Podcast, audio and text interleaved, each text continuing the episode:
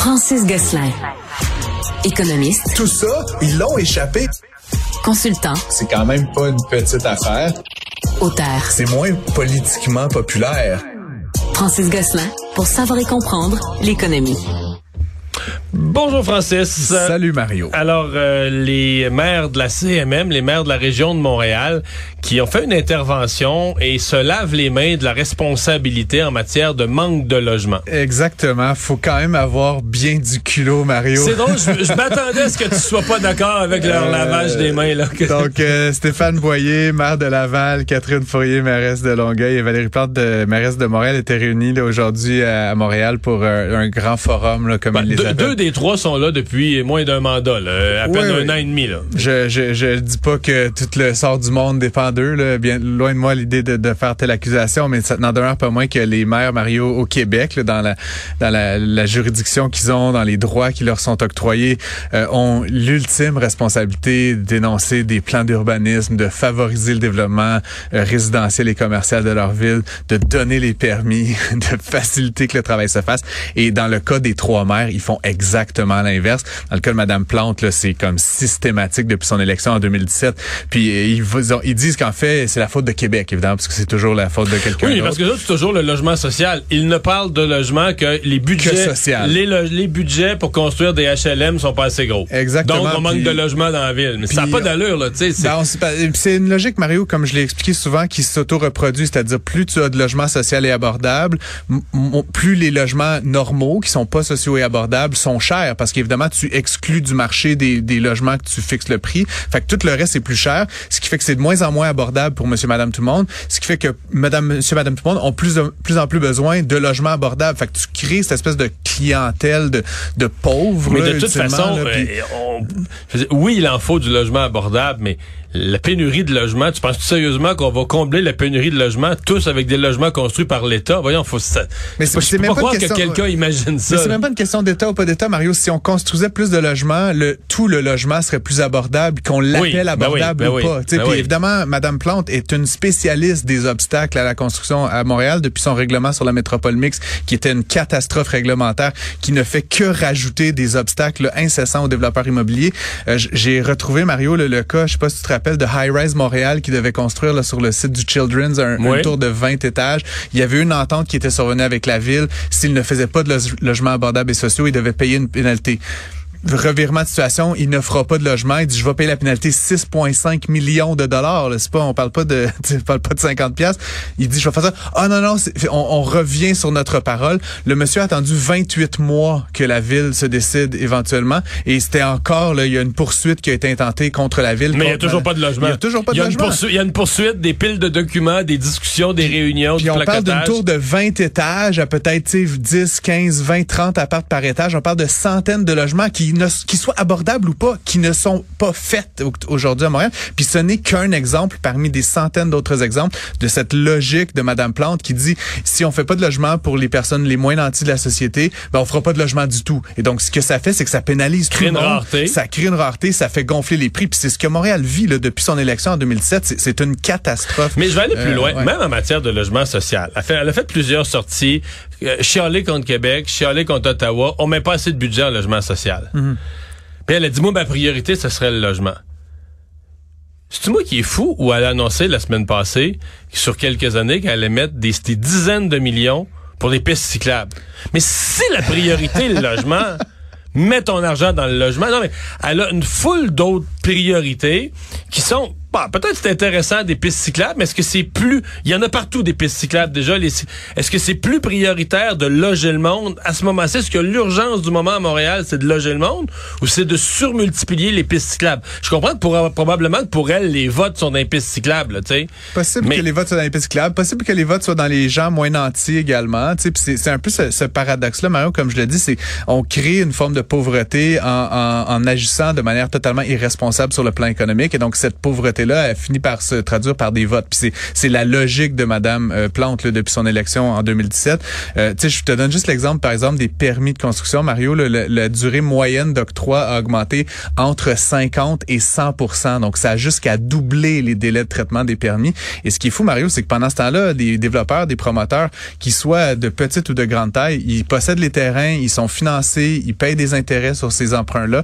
Et éventuellement, encore une fois, ça se traduit pas par du logement additionnel. Donc, je trouve ça, sais, comme je disais, c'est avoir bien du culot que de dire que le problème du logement dans les villes du Québec actuellement, c'est la faute de Québec. En plus, on a vu des villes comme Prévost, comme Brossard, comme Terrebonne, qui rajoutent des taxes à la construction. Mario, je t'en avais parlé il y a quelques semaines de ça. Encore une fois, des obstacles additionnels à développer du nouveau logement. Et donc, ultimement, comme je dis, c'est une trappe à pauvreté. Puis c'est pas étonnant que les familles aujourd'hui euh, s'exodent de Montréal. Ben, c'est Madame Plante qui finalement, euh, par son irresponsabilité économique et, et, fiscale, est, juste incapable de, de, mettre en place le, les règles du jeu. Là, je dis pas qu'il faut subventionner les méchants développeurs ou quoi que ce soit. C'est juste de mettre en place des règles du jeu qui rendent ça facile et attrayant d'investir dans l'immobilier à Montréal. Puis le, de telle sorte qu'il se construit plus de logements, puis on diminue le phénomène de rareté. Exactement. La rareté, c'est la pire pression plus sur les il y aura de logements, moins on aura besoin de logements social et abordable. Je viens de trouver les chiffres. C'est 30, elle a promis 30 millions par année dans les pistes cyclables. non, mais si la priorité, c'est le logement, sur 5 ans, c'est 150 millions? Tout à fait. Mais là, elle attend, à place de ça, elle a dit, moi, moi, ma priorité, c'est le logement. Fait, j'attends que Québec et Ottawa me donnent de l'argent pour le logement. Euh, tout à fait, Mario. mais, tu as tout à fait raison, mais je vais juste dire comme le problème est, tout autre, tu sais, parce que dans le fond, 30 euh, millions, tu sais, si tu fais des unités à 300 000 dollars, tu sais, le, le, problème. Ça fait pas tant que ça. On parle de dizaines de milliers de logements qui manquent à Montréal. Fait que tu peux, l'idée que l'État, qu'il soit provincial, fédéral ou même municipal, va mettre des dollars pour régler le problème du logement est complètement absurde. Je veux dire, la solution, elle passe par des constructeurs des milliards qui achètent des, milliards terrains, qui font des tours, puis qu'on met des humains qui sont prêts à payer 200, 300, 400 000 pour se l'approprier ce logement-là ou à fortiori devenir locataire. Mais encore une fois, la logique qui pense que l'État va, va résoudre le problème comme si on était dans une forme de, de Russie communiste, puis que l'État va posséder le logement. Je te dis, Moi, je trouve que c'est plus simple. Il, dans manque plusieurs zéros. Je trouve que j'aime mieux dans SimCity où il n'y a pas, y a pas une telle notion que l'argent de l'État puis l'argent privé. L'État de l'argent, tu construis toute la ville. Tu construis des logements. Paradoxalement, SimCity c'est un grand rêve communiste. Hein, je ah sais ok, ok, ok.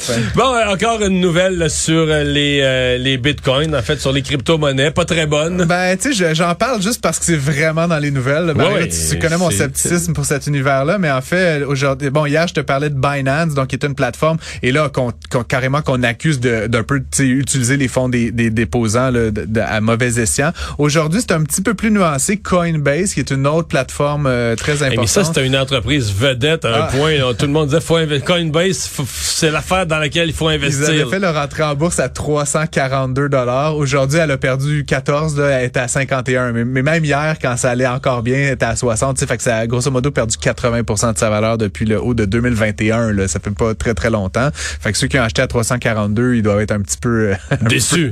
Surtout aujourd'hui, comme je dis, un autre 15 euh, Ce que dit la Securities and Exchange Commission, puis tu sais, je veux pas euh, emplater personne, mais c'est un, un peu de subtilité. Donc, Coinbase, c'est une plateforme d'échange, mais donc, ils s'échangent plein de choses sur ces plateformes-là. Tu peux acheter des bitcoins, tu peux acheter des Ethereum, des Solana, des Dogecoin, tu sais, des, des, vraiment des monnaies.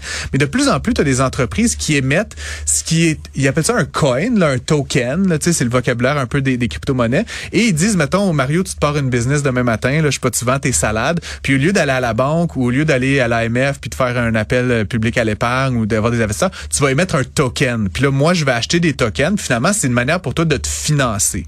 Puis j'ai comme la monnaie de ma propre entreprise. C'est la, c'est la DUM, c'est la Dumont, là, puis c'est un token, c'est virtuel évidemment, mais c'est des Dumont, puis il y a comme un million de Dumont en circulation, puis le Dumont se vend à 3 dollars chaque, fait que t'as 3 millions. Tu comprends ce que je veux dire? Et tu Pour vends, financer mon développement d'entreprise. exactement. Et donc, ce que dit la Securities and Exchange Commission, c'est que euh, Coinbase a plusieurs de ces monnaies-là qui sont émises sous, généralement pas par des particuliers, là, souvent par des entreprises, mais pour se financer. Et ce qu'elle dit, c'est que c'est des valeurs mobilières, c'est des securities, et donc ça devrait être régi par par elle, par la Securities Exchange Commission. De la même façon que si au Québec ou au Canada, tu veux émettre une action en bourse, tu dois montrer patte blanche aux autorités T'inscrire en bourse. marchés financiers. Tu comprends? Tu dois, oui, puis il y a des prospectus, puis tu dois dé- dé- déclarer risque, puis faire des rapports annuels, puis il y a un paquet, paquet, paquet d'obligations que finalement, via ce token-là, ben, tu te dis, ah, moi, je vais faire mon petit token, personne va me poser des questions, puis si je fais faillite, je fais faillite.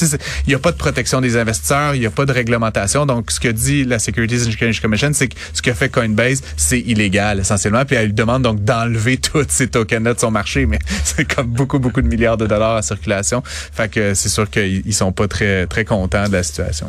Et demain, c'est un, un de- des mercredis, comme à chaque, à chaque six mercredis, Mm. euh, la Banque du Canada s'exprime sur euh, son, euh, son taux directeur. Ouais. Et il semblait, mettons, si on remonte trois semaines passées, il semblait acquis que ça allait être un mercredi plate, que la banque allait laisser le taux euh, fixe. Là, euh, depuis deux, trois, quatre jours, Mm. euh, des économistes, vendredi, je pense que c'était dans le Globe and Mail, il y avait un texte. C'est comme si on n'est plus sûr, là. On est plus sûr, puis plusieurs analystes, économistes, euh, journalistes là, évoquent que c'est pas exclu qu'il y ait une hausse du taux euh, de directeur euh, demain. Moi, je pense que ça va être mi-juillet. Si tu me le demandes à moi de mettre un vieux deux piastres, là, ça va être. Moi, je pense qu'ils vont augmenter, mais à la mi-juillet. Pas, demain. C'est l'autre alternative. Euh, tu es d'accord avec Jimmy Jean de la banque de Desjardins, excuse-moi, qui dit lui aussi là. C'est Ah, l'ai même ce pas a- vu. C'est exactement ce qu'il a dit aujourd'hui. Ben, moi, c'est plus Euh, une fiche. C'est très politique, mon ouais. analyse. C'est que là, s'ils le faisaient, je pense qu'ils ont décidé qu'ils vont être obligés de le faire. Mm-hmm. C'est mon feeling. Et je pense le faisaient aujourd'hui, ça ferait un peu désordonné, là. Ça ferait, on a été pris culotte à terre. On a... Donc, demain, ils vont préparer les esprits. Donc, ils vont mettre dans le communiqué des phrases qui vont- entre les lignes. C'est ça, ils vont mettre des phrases Ouais. pour préparer les esprits, puis ils vont le faire à la fois d'après. Mais là, c'est c'est aucunement financier, mon affaire, c'est purement politique. Là. Oui, oui. En même temps, ben, deux choses, Mario. La première, c'est que bon, l'inflation est tenace. Là, tu sais, on l'a vu, elle a re-augmenté d'une fraction. Là, mais, mais tu sais, encore une fois, on n'est plus dans le- la tendance baisse baissière. Euh, on n'est pas loin. Là, tu sais, on est dans les 4 Fait que tu sais, c'est pas non plus, il n'y a pas péril dans la demeure là, comme c'était à l'époque à 9% Euh, Sauf que l'économie roule à fond de train, l'emploi roule à fond de train. Fait que comme je le dis souvent, tu sais, depuis qu'on a passé, depuis qu'on est rendu dans des quarts de point, ultimement, concrètement, ça change pas du tout au tout là, la situation, ni des ménages, ni des C'est une question de symbole. Puis si demain la Banque du Canada décide d'augmenter d'un quart de point, elle envoie le signal au marché que guys, c'est pas fini. Puis là, tu sais, ça, ça nous fait un peu paniquer. Puis là, est-ce que je vais emprunter? Puis, qu'il y, il y a comme plein de gens qui vont être un petit peu moins enthousiastes. Fait qu'il y a un effet psychologique. Pour moi, la deuxième affaire qu'il faut considérer par contre, c'est que je, je laisserais comme un autre rapport de l'inflation passée. Parce que là, on a eu comme un, un mauvais mois, là, si on peut dire, dans la tendance baissière qu'on observait depuis euh, depuis presque un an. Là, on a eu un mois où ça a réaugmenté un tout petit peu, mais encore une fois, est-ce que est-ce que ça continue de stagner un mois de plus ou est-ce que ça repart à la baisse? En quel cas, ça sert à rien de faire subir un autre choc à l'économie canadienne, puis ça serait un peu mal avisé euh, de la part de M. Maclem de le faire. Mais tout cas, donc moi, évidemment, tu comprends que je suis partisan d'attendre en juillet, puis d'avoir plus d'informations justement sur l'économie va-t-elle bien? Est-ce qu'on continue avec cette surperformance? Est-ce qu'on continue évidemment euh, avec avec l'inflation ou pas? Puis ça, ça, permet- ça donnerait un petit break, mais après, euh, ou tard. mais, mais en euh, même ouais. temps, dans notre discussion actuelle, Francis, reportons-nous dans l'esprit de bien des gens il y a, mettons, euh, un mois ou deux. Sais, ce printemps, t'entendais des emprunteurs, des gens d'emprunt hypothécaire, des gens du marché immobilier qui disaient Hey, calmez-vous, d'ici la fin de l'année, ça, Ça va va baisser. baisser. Là, on parle plus de ça, là. Mais tu, re- je re- reviens sur la dimension psychologique. Quand tu entendais ça, Mario, puis je suis pareil, quand tu disais d'ici la fin de l'année, ça va baisser, il y avait cette idée que, OK, tu sais, c'est juste une coupe de mauvais mois à passer, puis là, si je peux continuer à être enthousiaste, je peux continuer à me faire des grands projets, je peux continuer à penser que je vais pouvoir emprunter plus rendu en décembre. Alors que là, si M. Maclem, il, demain, il augmente le taux, ou il laisse, comme tu disais, entre C'est vraiment une douche d'eau froide. Même si c'est juste froide un comme- quart de point, là. C'est ça, exactement. Puis bon, évidemment, pour ceux qui sont à taux variable, pour ceux qui sont en train de penser à renouveler leur, leur hypothèque prochainement, c'est moins moins rigolo. Mais tu sais, tôt ou tard, ça va avoir l'impact désiré sur l'économie canadienne, puis ça va se traduire par une stabilisation ou une baisse de taux. là. C'est assez ça. Francis, merci, à demain. À demain.